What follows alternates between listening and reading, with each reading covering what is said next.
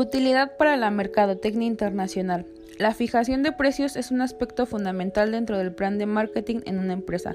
Para el marketing internacional, fijar un precio abarca aspectos más delicados y costosos, porque por consecuencia esto, un producto que sea exportado a otros países tendrá un valor más alto en comparación al país de origen. Los aranceles son cuotas estipuladas por el país que permiten la entrada de productos exteriores. Esto es un aspecto a considerar al momento de fijar un precio para que un producto sea exportado. Otro aspecto a considerar son las normas, permisos o certificados que la empresa necesita para dar una buena reputación o imagen a los países que permitan la entrada de sus productos. Para la mercadotecnia internacional es muy importante establecer un precio adecuado para lograr entrar a un mercado nuevo y tener éxito.